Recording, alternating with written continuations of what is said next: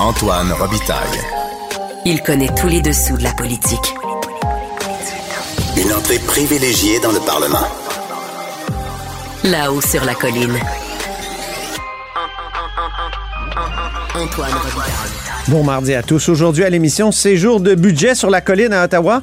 Mais aux actualités de l'histoire, Dave Noël revient sur le discours prononcé par Jacques Parizeau le 27 mars 1979, puisque la vidéo de deux heures de cet impressionnant exposé économique a été récemment déposée en entier sur Internet. Ensuite, on revient au présent puisqu'on discute des aspects verts et brun pétrole du budget fédéral avec Monique Posé du Bloc québécois. Mais d'abord, mais d'abord, avec un élu qui a été policier, on se penche sur le destin tragique de Maureen Bro, policière tuée hier alors qu'elle était en service. Antoine Robitaille. Le véritable troisième lien. Du Salon Bleu à vos oreilles. Et tout ça sans utilisation des fonds publics. Je suis dans le hall euh, du Parlement de l'Assemblée nationale avec Yann Lafrenière, ministre des Affaires autochtones. Bonjour. Oui, bonjour à vous. Derrière nous, là, euh, on a la, la gerbe de fleurs que vous avez déposée en souvenir de cette policière qui est décédée à Louisville. Euh, Qu'est-ce qui vous a amené à faire ça? Écoutez, je vous dirais que c'est une habitude que j'avais comme policier, que j'ai pris moi-même, un policier retraité, un enquêteur, qui un jour, euh, lors du décès d'une collègue, avait déposé une, une rose bleue euh, dans le hall d'entrée du quartier général. Pas de mots, rien. Par la suite, moi, quand j'ai vu cette fleur-là, ben, j'avais mis autour euh, une petite barricade que les gens passent. Et, et tout ça s'est développé. Et finalement, ce qui est arrivé, c'est devenu une habitude. Malheureusement, une habitude, parce que c'est arrivé à quelques reprises. Dès qu'il y avait le décès d'un policier policière, Oui. on dépose une fleur. Puis là, les gens venaient porter des messages, autant les citoyens que les, euh, les policiers. Je pense que c'est important. C'est important. euh, c'est dur de dire de donner du sens à la perte d'un collègue, mais d'expliquer que c'est pas en vain. Puis ce collègue-là, cette sergente-là, oui, elle est tombée, mais on l'oubliera jamais. Puis ça, c'est important pour les, les hommes, les femmes qui vont mettre l'uniforme aujourd'hui, demain, qui savent pas comment ils vont venir, ils savent pas ce qu'ils vont vivre comme corps de travail, mais de leur dire que toute la communauté est redevante de ce qu'ils font. On sait que c'est un sacrifice ultime pour la démocratie.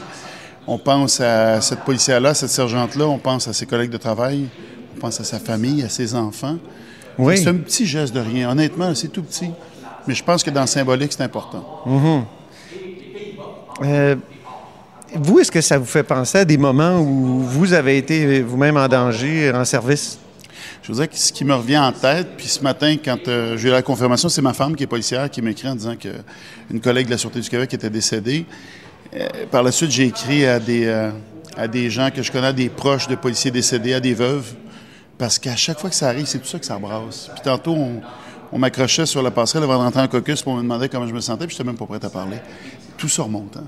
C'est tout ce qu'on a vécu. C'est pas nécessairement de, la- de s'être mis en danger soi-même, mais c'est toutes les fois où on a organisé une funéraille, toutes les fois où on a on s'est occupé de- des enfants d'un policier qui est décédé, d'une conjointe, d'un conjoint. Tout ça remonte, ça brasse toutes les émotions. Puis C'est aussi qu'on se sent tellement, je ne vais pas dire inutile, mais sais, ça arrive, on, on- on veut dire à quel point on est touché impuissant. par ça, on se sent complètement impuissant. Fait qu'on fait un petit geste comme ça qui finit par canaliser un petit peu nos émotions en disant j'ai fait ma petite part. Puis moi, je suis sûr qu'aujourd'hui, il y a des gens qui vont laisser des messages à des policiers, il y a des gens qui vont envoyer des, certains, petits, certains petits messages de réconfort. Puis ça marque. Je vais vous donner un exemple qui me reste en tête. Benoît Lécuyer, un collègue de travail avec qui j'étais allé à l'école, fait que j'étais proche décède en, en devoir. La journée des funérailles, euh, je vais vous dire, je vais être émotif. Et Il y a une dame qui appelle faire un, un appel de bruit. Puis pas longtemps après, elle rappelle le 911 en disant cancellez mon appel. Je viens de regarder la télévision, je ne savais pas qu'il y avait des funérailles civiques. Mon appel n'est pas importante. Je vais laisser les policiers tranquilles. Puis ça, je l'avais partagé aux collègues, puis tout le monde était ému. Ben c'est ça. Je pense que des fois, il y a une- fausse distance qui est faite entre les policiers et la, la population. Quand il y a des événements comme ça, les gens se rapprochent. Et je les ai malheureusement toutes faites, les funérailles civiques, parce que la majorité, je les ai organisées où j'étais dans l'organisation. Pourquoi? Parce que je suis pas capable d'être debout dans la salle. Je suis pas capable de subir ça, parce que j'appelle ça le subir. En travaillant, on est sur un objectif, on sait qu'on a un travail à faire, puis on dirait que ça me permettait de le faire. Mais à chaque fois, puis je suis allé récemment pour un, un ami, un ex-collègue qui est décédé de, de raison médicale, OK. puis d'être présent dans la salle, c'est insupportable. Moi, de l'organiser, d'être dans cette organisation-là, ça me donnait comme un- une mission. Aujourd'hui, je l'ai faite. Je pense que ça a canalisé un petit peu ma, ma grande tristesse que je vivais. Puis le message que je voulais dire à ces hommes, ces femmes-là, en disant, on est avec vous autres. Puis c'était une intervention relativement banale, d'après ce que j'ai entendu. Euh, Il y a toujours un danger. Des, ouais, Ouais, mais des ça. interventions banales, c'est Je pense que c'est deux termes qui vont pas ensemble dans la police. On sait jamais où on s'en va. Puis souvent, au SPVM, on disait quand on appelle, ce qu'on appelait euh, un appel sans information, c'est-à-dire que quelqu'un fait le 911 et raccroche. On disait c'est les pires appels parce qu'on ne sait pas ce qui nous attend. Que c'est un, rappel à ça, le danger. C'est un rappel aussi que certains des hommes et des femmes sont prêts à faire le sacrifice ultime pour nous protéger. On verra bien ce qui est arrivé. Puis je connais pas tout l'événement. Puis honnêtement, je sais pas d'en savoir trop. L'important, c'est de supporter nos policiers, leur dire qu'on est avec eux, puis leur dire que ce qu'ils font, ça a du sens. Ça fait du sens. Est-ce que les policiers sont plus en danger maintenant qu'auparavant? Est-ce que, euh, est-ce qu'il y a des statistiques là-dessus? euh? Je ne sais pas, ben, je vous dirais, ça faisait plusieurs années, heureusement que je touché du bois, qu'on n'avait pas vécu le décès d'un collègue, mais c'est toujours un trop, puis on en a qui sont blessés, puis on a tous ceux qui ne décèdent pas, mais qui gardent de, de graves séquelles. J'ai malheureusement beaucoup de mes collègues qui, sont, qui se sont suicidés, qui ont mis fin à leur jour aussi. C'est une charge émotive qui est incroyable. hein. C'est pour ça que quand ça arrive, je vous le dis de tout cœur, on est avec eux, puis que ce soit policier actif ou retraité, que ce soit père de policier, parce que j'ai des collègues ici qui ont des enfants policiers, tout le monde était sur le choc aujourd'hui. Pensez-vous aussi aux policiers à l'étranger, je pense en France, qui ont, euh, vous qui avez vécu les, les, les difficiles euh, moments de 2012, les, les, les manifestations. euh, en France, actuellement, ça doit être très dur. Y pensez-vous euh, Oh, absolument. au Absolument. quotidien de ces policiers-là aussi? J'ai eu la, la- la chance ou le privilège d'être déployé ailleurs, que ce soit en Haïti, en Afrique. Puis quand on voit ces images-là, la fraternité policière n'a pas de limite. Puis le mot fraternité, ça veut dire qu'on qu'on se supporte, puis on comprend ce que l'autre vit. Il n'y a pas de limite. Puis l'uniforme n'a pas de limite de pays. hein. Quand on voit un policier à l'étranger, puis vous parlez de, de la France, je peux vous parler d'Israël, je peux vous... toutes les images qu'on voit présentement où ça brasse, c'est sûr que notre cœur de policier devient tout serré. on se dit, mon Dieu, c'est des moments qui sont pas évidents. Parce que c'est un rôle qui est ingrat. hein. Les policiers sont propulsés en avant-plan dans un dossier que c'est pas leur décision, mais pas du tout. Ils doivent gérer avec ça, puis la famille les embrasse le matin en, se disant est-ce que je vais les revoir à la fin du, du corps de travail? C'est quand même horrible comme sacrifice. Puis, euh, ça doit être des moments où vous recevez beaucoup de haine. Là. Euh, il y a toutes sortes de... de- il y a des Mais c'est là-dessus qui... qu'il faut garder le focus. Puis tantôt, Ouais. vous avez fait allusion euh, à la crise étudiante, puis je pourrais- on pourrait se parler pendant une journée là-dessus. Ouais. Mais c'est là-dessus qu'il faut garder le focus, parce que c'est facile de tomber dans le nous et le eux. Ouais. en confrontation, alors qu'on comprend très bien que c'est pas la majorité des gens. Et tout le long de la crise étudiante, je me rappelais tout le temps, c'est pas le nous et le eux, c'est une simple minorité tu sais, qui va nous lancer des projectiles parce que ça vient nous attaquer, c'est clair. Puis des fois, j'allais mettre de de- l'essence dans mon véhicule, puis les gens me disaient, hey, lâchez pas, avec vous autres. Puis ça, là, je le rappelais tout le temps à mes collègues en disant, faites attention. Parce qu'il y a un danger. Il y a ton- il y a un danger de tomber dans ce négatif-là de voir tout le monde comme un ennemi. Puis là, on perd, on perd nos repères. Ça, clair. Un Parce qu'il y avait une de vos collègues qui avait été très dure avec ce qu'elle appelait les, les gratteux de guitare. euh, Oui, puis j'ai une Donc, collègue ça aussi. arrive aussi, là. Ça arrive. J'ai Ouais. une collègue qui, qui a reçu un projectile aussi. J'ai des collègues qui ont été blessés. Moi, dans une manif, j'ai un collègue qui a perdu un œil. Je parle pas de la manif étudiante, je parle d'autres manifs Mhm. à l'OMC. Il y a un danger réel. Mais c'est ça. Il faut se canaliser, il faut se rappeler ce qu'on fait, il faut se rappeler c'est quoi notre objectif.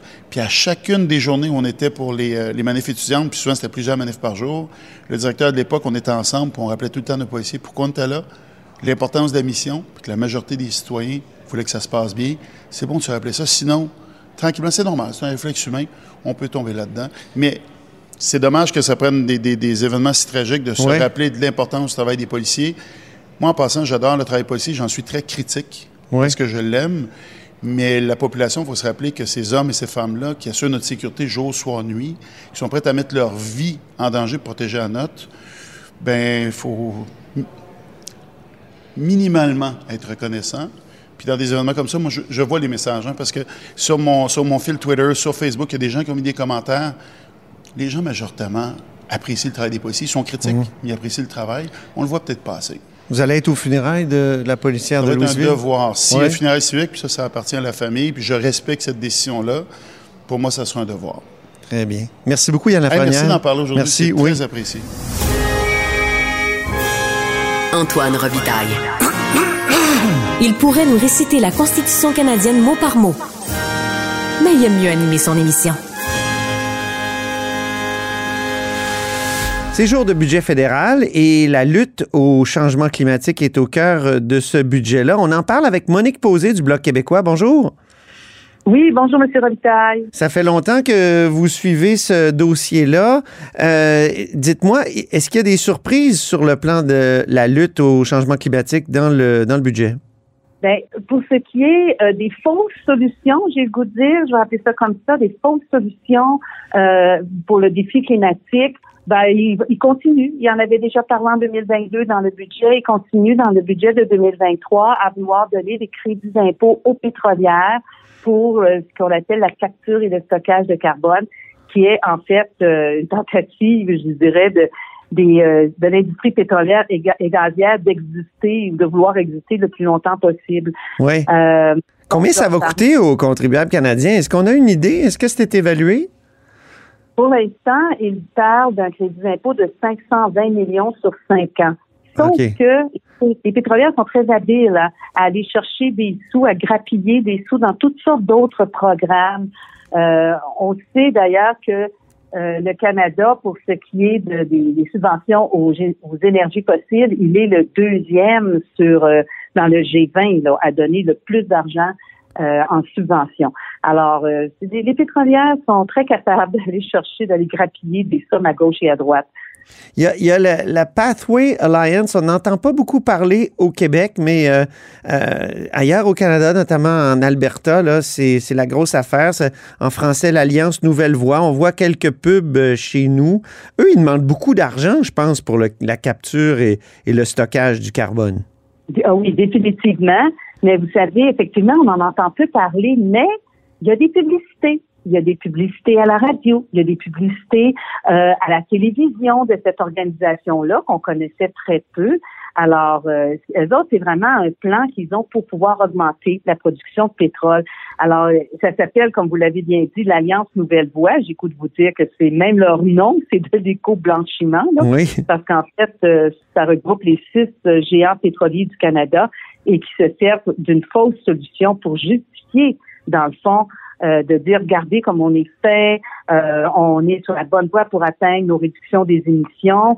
Alors, euh, ils disent qu'ils veulent sauver la planète, mais moi je pense qu'ils veulent surtout se sauver la face. Pourquoi, pourquoi c'est une fausse solution selon vous le, captage et la capture et le stockage? Alors, la, capture et stockage de carbone, d'abord, ça comporte beaucoup plus de défauts que de qualité. D'abord, c'est coûteux, c'est excessivement coûteux, c'est énergivore, c'est euh, lent à mettre en œuvre et c'est non éprouvé euh, à grande échelle. Et il y a l'Institut international de développement durable qui a fait un gros rapport là-dessus, puis qui le dit sans ambiguïté dans un récent rapport. Alors, pour eux autres, c'est dire que la capture, c'est pas une solution pour le secteur du pétrole et du gaz canadien. Ça, ça a été repris euh, à quelques places. Et euh, l'Agence internationale de l'énergie a précisé que cette technologie s'avérait fonctionnelle. Si la technologie s'avérait fonctionnelle, ben euh, cette capture-là ne couvrirait qu'un aspect seulement de ce qu'on peut ramasser comme CO2 parce que on sait que là où il y a le plus d'émissions de gaz à effet de serre, c'est après la production. C'est quand on utilise euh, ce pétrole-là. Même mhm. le, le, le GIEC, là, il est formel. Production d'utilisation de combustibles fossiles, ça doit diminuer pour limiter le réchauffement climatique. Ça ne doit pas augmenter. Ah oui. mais c'est énormément d'argent. J'ai vu sur leur site Internet à Pathway Alliance que c'est un projet de 16,5 milliards de dollars et, ils disent que c'est collaboration du gouvernement et euh, de l'entreprise privée. Euh, est-ce qu'on est capable de voir dans le budget euh, quelle part le gouvernement fédéral va, mettre là-dedans? Non, je vous avoue là, que pour, en tout cas, pour ce que j'ai eu le temps de regarder dans le budget, je suis pas capable effectivement de voir ces sommes-là. Il y a une chose, par contre, qu'il faudrait dire, hein, c'est qu'à travers le monde, la capture et le stockage de, carbone, je veux dire, ça a été tenté. Ça a été essayé, plusieurs pays, mais la plupart des projets proposés ont été retirés. Il y avait 149 projets mondiaux qui avaient stocké du carbone d'ici, euh, et c'est passé, d'ici 2020, ben, il y en a 100 qui ont été carrément annulés. Ah bon? oui, parce que c'est une technologie qui est inefficace. Euh, sur le plan énergétique, mais en plus, c'est une technologie qui génère ses propres émissions. Là. Il faut le capter, le CO2, il faut le mettre soit dans des camions, soit dans des pétines pour l'amener à l'endroit où il y aurait ce stockage-là. Donc, ça génère en plus des propres émissions. OK. Ça génère son propre. Ça va bien. et, et, et, vous avez vu aussi, m'avez-vous dit hors, hors des ondes, qu'il y a un projet de, d'exploitation pétrolière dans l'Arctique aussi qui se retrouve dans le budget? Oui, bien exactement. Ça se retrouve dans. Il y a un document d'accompagnement du budget là, qui euh, donne un énoncé puis des rapports sur les répercussions, sur la diversité, la qualité de vie. Et c'est là que j'ai trouvé ça. Ça s'appelle Exploitation future du pétrole et du gaz extra-côtier dans l'Arctique. Hmm. Et le gouvernement euh, dit que ça va aider principalement les populations du Yukon, des territoires du Nord-Ouest. Donc, on sait qu'il y a beaucoup d'Autochtones. Ça représente 51% de la population des territoires du Nord-Ouest. Alors, euh, là, j'ai le goût de vous dire que la réconciliation a le dos large euh, actuellement. Ça n'a pas de bon ben, sens. On est à instrumentaliser la réconciliation. Ben oui, ça fait penser à ce projet en Colombie-Britannique de port de gaz, de gaz naturel liquéfié qui, qui, est mis en avant par des Autochtones aussi. Exactement. Oui. Exactement. Ben, merci beaucoup d'avoir fait un premier euh, compte rendu comme ça euh, du, budget et du pétrole et on se reparle sûrement, Monique Posé. Merci. Ben, je vous remercie beaucoup, M. Robitaille. Alors, euh, Je rappelle que Monique Posé est députée du Bloc québécois de Repentigny. C'est mardi, jour des actualités de l'histoire. Les actualités de l'histoire. Avec Dave Noël et Antoine Robitaille. Bonjour, Dave Noël. Bonjour, Antoine. Dave Noël, c'est notre chroniqueur d'histoire et accessoirement historien et journaliste, auteur entre autres de Montcalm, général américain. Il est avec nous tous les mardis parce que l'histoire et le passé sont toujours d'actualité en politique. Et aujourd'hui, on se penche sur une autre archive. On a fait ça l'autre fois avec René Lévesque et ses émissions. Mais une autre archive qui vient de surgir sur Internet, c'est le discours du budget de Jacques Parizeau en 1979. Oui, donc c'est ça, c'est le député Pascal Bérubé, député de Matane, qui, euh, qui a eu accès au centre de documentation du Parti québécois, qui de temps en temps met en ligne euh, des archives qui normalement devraient être accessibles sur les sites de l'Assemblée nationale, mais qui ne le sont toujours pas. Ah oui. Pour des raisons, euh, c'est ça qui peut-être ça va peut-être arriver éventuellement, mais donc pour l'instant, par cette chaîne-là, on a accès à des documents euh, peu connu, ben, en fait connu, mais qu'on a, que peu de gens ont écouté euh, en détail. Et c'est ce que j'ai fait euh, pour, pour la chronique. Donc, j'ai écouté l'ensemble, les deux heures du discours de Jacques Parizeau du 27 mars 1979. J'en ai écouté des grandes parties, moi aussi. C'était... vraiment un discours technique, un exposé sur, sur l'économie, beaucoup plus que les discours du budget aujourd'hui qui, qui sont dans les annonces. le, ministre annonce telle affaire, telle chose, parce que. Mais lui, il faisait vraiment un cours d'économie, Jacques Parizeau. Tout à fait. Et ce qu'il faut savoir, c'est que c'est le premier discours qui a été télédiffusé. Parce que là, ah. on est en mars 79. Les débats au Salon Bleu sont télédiffusés pour la première fois le 3 octobre 78. Donc, le, budget avait, le budget précédent avait été fait avant. Et là, c'est la première fois qu'on a droit à un exercice de ce genre-là à la télévision pendant deux heures. Donc, c'est d'autant plus intéressant. Euh, et euh, c'est le troisième budget Parizeau, donc élu en 76, euh, ministre des Finances. Et on le voit bien sûr avec son complet trois pièces, le, doigt dans la poche de sa veste tout le long de l'exposé. À noter Comme sur sa sculpture. Exactement, la hein, sculpture derrière le Parlement. Et il euh, faut noter aussi que c'est pas le seul qui avait le veston trois pièces, le costume trois pièces. Il y en a plusieurs autres qui l'avaient également. Donc, faut pas exagérer non plus ce volet-là euh, vestimentaire. C'était pas unique. C'était vraiment pas unique, non. Et, Encore aujourd'hui, il y en a qui portent des, des revenus. Trois, pièces, oui. Ça revient tranquillement. J'en vois à l'Assemblée nationale. Euh, à TVA, il y a Pierre-Olivier Zappa. Voilà, oui, retour de mode. Euh, donc, on peut commencer d'ailleurs. Ça me ferait peut-être bien. Ben oui, tu pourrais essayer. Je t'invite à le faire. Euh, donc, c'est ça. un premier extrait qu'on pourrait écouter, c'est sur la fonction publique qui a pris de l'ampleur, selon Jacques Parizeau, sous le gouvernement précédent. Et on va l'entendre parler. c'est un, des rares moments de poésie du discours. Oui, c'est très beau comme poésie. Une foule de programmes se sont épaissis sans que l'on sache trop pourquoi, simplement parce qu'ils parce étaient là. Le personnel s'est accumulé dans des anses ou des baies administratives parce que le courant y était moins fort qu'ailleurs.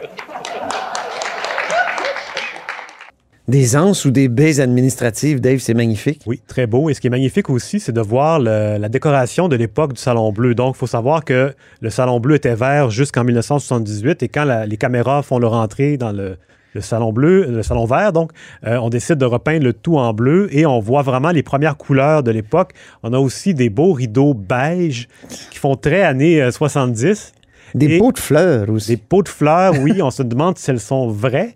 Et notamment, une espèce de plante verte, je ne sais pas si tu l'as remarqué, qui est à la droite du président dans le- le- l'arche où il y avait autrefois, il y, a, il y a très longtemps, une statue de Victoria. Donc, une grosse plante. Euh, On était vraiment à l'époque des, des fleurs et plantes qu'on ne voit plus maintenant. Ça fait un peu C'est salon peut-être une métaphore de certains élus qui sont des plantes vertes. Exactement, oui, on peut, on peut le penser. Euh, et ce qui est frappant aussi, c'est que la, la- la façon que c'était filmé, c'est un peu différent d'aujourd'hui. Aujourd'hui, quand on regarde euh, la période de questions du Salon Bleu, par exemple, on voit des, la caméra qui zoome immédiatement sur le député qui parle et ça ne bouge presque pas. Tandis qu'à l'époque, il y avait des, des chants contre chants. On voyait notamment Jacques Parizeau de dos. On voyait la réaction des libéraux en face euh, qui est en train de lire le budget, là, les vraiment plongé dans le, document. On, voit aussi Rodrigue Biron, qui est le chef de l'Union nationale, donc qui, qui existe encore à ce moment-là, qui est vraiment dans ses, ses- ses derniers milles, comme on dit. Euh, donc, c'est vraiment intéressant de voir Qui, lui, comment- va passer chez, chez- au Parti Oui. québécois plus tard. là. juste avant le référendum de 80. On voit aussi les pages. Donc, les pages, c'est ces personnes-là qui sont chargées de distribuer des petits papiers, euh, de, de faire des- de- d'apporter des verres d'eau. On les voit pots de documents. des pots de documents. On les voit assis, euh, habituellement, en, en ce moment, ils sont assis le long du mur, à- aux côtés du président, de la présidente. Mais à l'époque, ils étaient assis dos à dos sur des chaises le long de la table des greffiers. Donc, sont très présents, vraiment prêts à, à se lever à tout moment. La mesure phare de ce budget-là, dans le fond, c'est un congé de taxes pour les vêtements de moins de 500 dollars et les chaussures de moins de 100 dollars. Donc, on va écouter euh, ce passage du discours de M. Parizeau. Par vêtements, on entend aussi tous les accessoires présentement exemptés, tels que sac à main, ceinture, etc. Par chaussures, on entend toutes les chaussures, y compris au nom d'un impératif culturel, les patins. Congé de taxes sur les, les patins. Oui, c'est ça. Mesure un peu euh, démagogique? Oui, un peu folklorique. Euh, dans le fond, c'est ça, on est à l'époque où euh, les industries québécoises, donc, qui étaient réputées anciennement, ils souffrent beaucoup de la concurrence des marchés asiatiques et américains. Donc, c'est vraiment, on essaie de, de dynamiser l'industrie par cette mesure-là, euh, qui est vraiment celle qui a été retenue le lendemain dans les journaux comme étant euh, le, le- le point le plus important de ce budget-là. Et ce qui est intéressant dans, les, dans le discours de M. Parizeau, c'est qu'il il relativise certains prix euh, de, de la vie quotidienne en parlant, ou certaines mesures en parlant de en paquets de cigarettes par jour. Ah oui. Aujourd'hui, on va dire, ah, c'est, mettons, cette hausse-là. Un va- café. C'est ça, c'est un café par jour, il n'y a rien là. Mais à l'époque, on comptait en paquets de cigarettes. C'est assez amusant. Euh, et donc, c'est ça ce qui. C'est pas la promotion des saines habitudes de vie. On, est- on en est- on était loin de, de là. Et euh, donc, le budget de, de l'État à l'époque était de 14 milliards de dépenses pour des revenus de 13 milliards. Donc, c'est évidemment avec le, le dollar courant, ça, ça relativise tout ça, mais on est vraiment dans d'autres montants. Puis aujourd'hui, on était à quoi? 115? 115,5 euh, dans les budgets, dans le pour le budget de dépenses, en tout cas? Oui, c'est ça, la, hausse est constante, euh, en tout cas en, dollars, euh, si on prend le total. Et c'est ça. Et un autre élément intéressant, c'est vraiment les, les compagnons de, de pupitre de M. Parizeau. On voit à sa gauche Claude Morin, qui est ministre des Affaires intergouvernementales, qui, qui lit attentivement le budget. Et à côté de lui, euh, il y a Claude Charon, donc le leader parlementaire. René Lévesque, qui lui a la tête vraiment, euh, il est vraiment penché. On est, disons que les députés au- autour de lui sont pas là en train de d'essayer de, de- de- de sourire ou de Il faire était bien studieux. Très studieux. C'est vraiment un exercice à l'époque qui avait une pertinence parce qu'on était dans l'analyse du document et tout le monde a, a son volume sur son pupitre et le lit attentivement. Et aussi, un autre élément intéressant, c'est euh, la lutte aux paradis fiscaux. Euh, à chaque budget, euh, que ce soit à Québec ou à Ottawa, on a toujours l'espoir de, contrer ce fléau. Et en 79, c'était déjà le cas. On va entendre M. Parizeau, qui en profite d'ailleurs pour parler euh, de la social-démocratie péquiste. On devrait ainsi, Monsieur le Président, désamorcer l'espèce de révolte des biens nantis à laquelle on assiste depuis un an. La courbe d'impôt sur le revenu des particuliers au Québec va demeurer très progressive. Elle correspond aux objectifs d'un gouvernement social-démocrate et on s'étonne toujours de constater que dans certains milieux, on se surprend de ne pas y voir les objectifs d'un gouvernement de droite. Il y a moyen, cependant, pour ceux qui ont des revenus élevés d'abaisser substantiellement leurs impôts. C'est d'investir dans le Québec plutôt qu'à Nassau, en Floride ou en Alberta. J'aime beaucoup sa manière de s'adresser aux bien nantis. Oui, c'est ça. Oui. C'est, c'est- M. Parizeau, c'était le bourgeois de Oui. gauche, un peu le mouton noir de, euh, de son clan, si on veut, de, de, de- de sa, sa caste euh, d'économistes. Euh, et c'est ça, on est vraiment à un an du référendum de 80. Euh, On ne connaît pas encore la date, elle n'a pas encore été déterminée. mais on sait très bien que ça s'en vient parce que ça a été promis dans le cadre d'un premier mandat et ce mandat-là achève. Et à la toute fin du discours, M. Parizeau évoque le référendum au Salon Bleu. Nous avons maintenant une bonne idée de ce que nous pouvons faire avec la moitié de nos impôts et de nos taxes. Le gouvernement fédéral, par ses coupures de dépenses, nous a enlevé 200 millions de ressources. Il ne nous a pas empêchés d'atteindre l'essentiel de nos fins. Nous approchons cependant du moment où nous pourrons élaborer nos objectifs et nos projets en ayant à notre disposition la totalité de nos ressources. D'ici peu de temps, les Québécois seront appelés à décider que la moitié ne suffit pas et que c'est de toutes leurs ressources qu'ils veulent être responsables. Donc euh, voilà, c'est ça. On est vraiment à un an du référendum de 80 qui, le, le oui, va remporter euh, 41% des voix. Donc c'est vraiment un échec.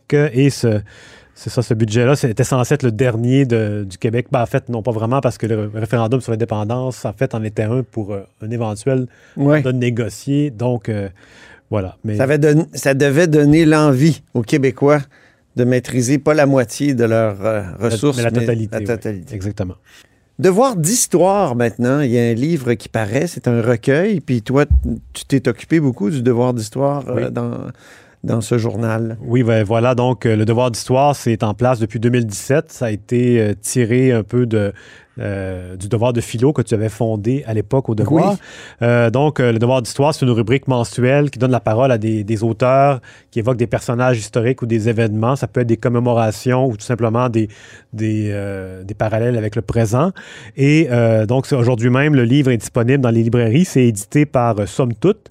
Euh, c'est un ouvrage euh, qui comprend notamment un texte de Jonathan Livernois, euh, donc qui est professeur à l'Université Laval, qui traite du de discours euh, du budget de Parizeau de 79 Ah oui, sous l'angle littéraire, parce que M. Livernois s'intéresse beaucoup à la littérature et la politique, le, le lien entre les deux. Euh, et il rappelle dans son texte, qui est dans le, maintenant dans l'ouvrage, que le, le critique du devoir et professeur de l'Université McGill, Jean-Étier Blais, avait consacré une chronique littéraire à ce discours-là. Et euh, il parlait du ton bonhomme et savant, pince sans rire, hautement civilisé de Parizeau. Euh, et c'est ça, donc, c'est une analyse qu'il avait fait de ce discours-là. Et euh, j'avoue que j'avais jamais écouté le discours au complet. Et en l'écoutant, je le trouve peut-être un peu moins bon que ce que j'avais anticipé. Je pense que toi aussi, tu as eu de la difficulté à passer au travers. extrêmement technique. Oui. C'est comme un, un cours universitaire sur l'économie contemporaine, mais avec énormément de détails. Et puis, euh, c'est- intéressant, mais on y perd un peu euh, notre latin. Exact. exact. Surtout à, à quelques, quoi, 40 quelques années de, de distance. Ouais. Oui, peut-être que les discours des budgets des, des autres ministres des Finances à l'époque des libéraux étaient encore plus, euh, plus techniques, plus arides, je sais pas. Ouais. Il faudrait les écouter. Évidemment, ça n'a pas été télédiffusé, donc on a seulement des, les versions papier. Euh, et sinon, dans l'ouvrage Le devoir d'histoire, chez Somme Toute, on a des textes de plusieurs historiens, euh, euh, comme Éric Bédard, euh, Laurier, euh, Claude Lacharité, euh, Sophie Imbeau, euh, Martin Paquette, Camille Robert, Robert Comeau. Euh, donc, euh, et aussi Patrick Taillon qui s'est intéressé à la charte de, Victoria de Hey, 1971. mon chroniqueur constitutionnel. Exactement. Il a co-signé ce texte-là avec Amélie Binette. Euh, il racontait l'occasion manquée de 71 à Victoria, Robert Bourassa, qui aurait peut-être finalement l'entente qui était envisageable à ce moment-là aurait été mieux que celle qui a été conclue dix ans plus tard lors de la nuit des longs couteaux. On a aussi un texte d'Alain Lavigne qui s'intéresse au marketing politique de la campagne de 70. Donc, c'est vraiment, il y a de tout dans, cet ouvrage-là. Et on a aussi des textes sur, euh, un texte sur la crise d'octobre de 70, euh, écrit par Jean-Philippe euh, Warren, qu'on peut écouter un extrait audio. À l'époque, on avait fait une entrevue avec lui pour ce texte-là, donc, et qu'il nous parle de la crise d'octobre en quelques mots. Ça se situait dans un horizon global, un horizon international de violence. Les années 60, ça a été l'éveil pour la population québécoise à la violence, évidemment, qui se passait chez eux, mais aussi à la violence à l'extérieur. Ils se tournaient vers les États-Unis, ils voyaient euh, des émeutes, ils voyaient des, des quartiers en feu, ils voyaient des attentats continuellement, année après année. Il y avait les, les Noirs qui se révoltaient, il y avait les étudiants qui se révoltaient, il y avait toutes sortes de couches de la population qui entamaient une lutte, qui entamaient une, un mouvement de libération qui passait pas toujours par la non-violence, mais des fois qui passait par des actions beaucoup plus musclées. Alors, c'était Jean-Philippe Warren, qui est professeur à l'Université Concordia. Oui. En sociologie. Ben, merci beaucoup, Dave. Merci, Antoine. On se reparle la semaine prochaine? Oui. Pour d'autres actualités de l'histoire. Et c'est ainsi que se termine La Haut sur la Colline en ce mardi. Merci beaucoup d'avoir été des nôtres. N'hésitez surtout pas à diffuser vos segments préférés sur vos réseaux. Ça, c'est la fonction partage. Il y a aussi le bouche à oreille. Et je vous dis euh, à demain. Cube Radio.